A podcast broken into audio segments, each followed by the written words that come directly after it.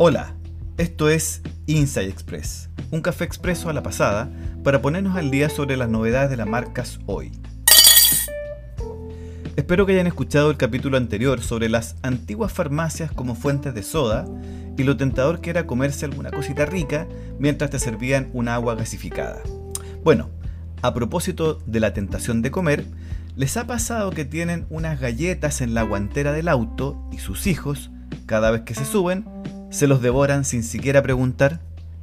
Claramente ellos no aprecian que ese pequeño paquete de calorías puede salvar la vida de sus padres en momentos de fatiga y solo se enfocan en el botín. Pero afortunadamente, una conocida marca este 2021 pensó en esos sacrificados padres que ven con dolor cómo sus golosinas sucumben al incontenible mastique de sus tiernos retoños. La marca Oreo, en alianza con Ford y el Gigante Verde, entre otras compañías, desarrolló cuatro envases de Oreo que parecen un paquete de arroz con coliflor, un libro de cocina, un manual de camión o un paquete de camisetas. Esto con el objetivo de engañar a los hijos de estos padres millennials que son fans de la marca y que ven desaparecer sus bocadillos cada vez que algún integrante de la familia las hace de copiloto.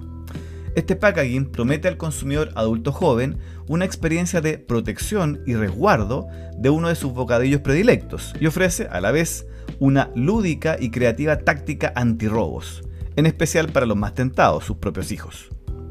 Esta noticia nos recuerda la importancia de que las love marks o marcas con un fuerte vínculo emocional con su público realicen acciones ingeniosas que revaloricen el afecto por la marca para así no solo mantener los volúmenes de venta, sino además impermeabilizar el valor de la misma.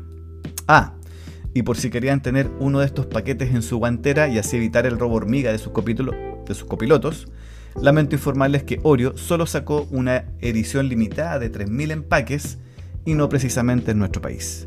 Así que tendrán que pensar en su propia táctica antirrobo de galletitas.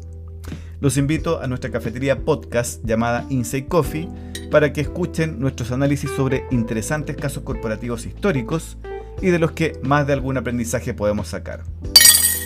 Esto fue Inside Express. Los esperamos.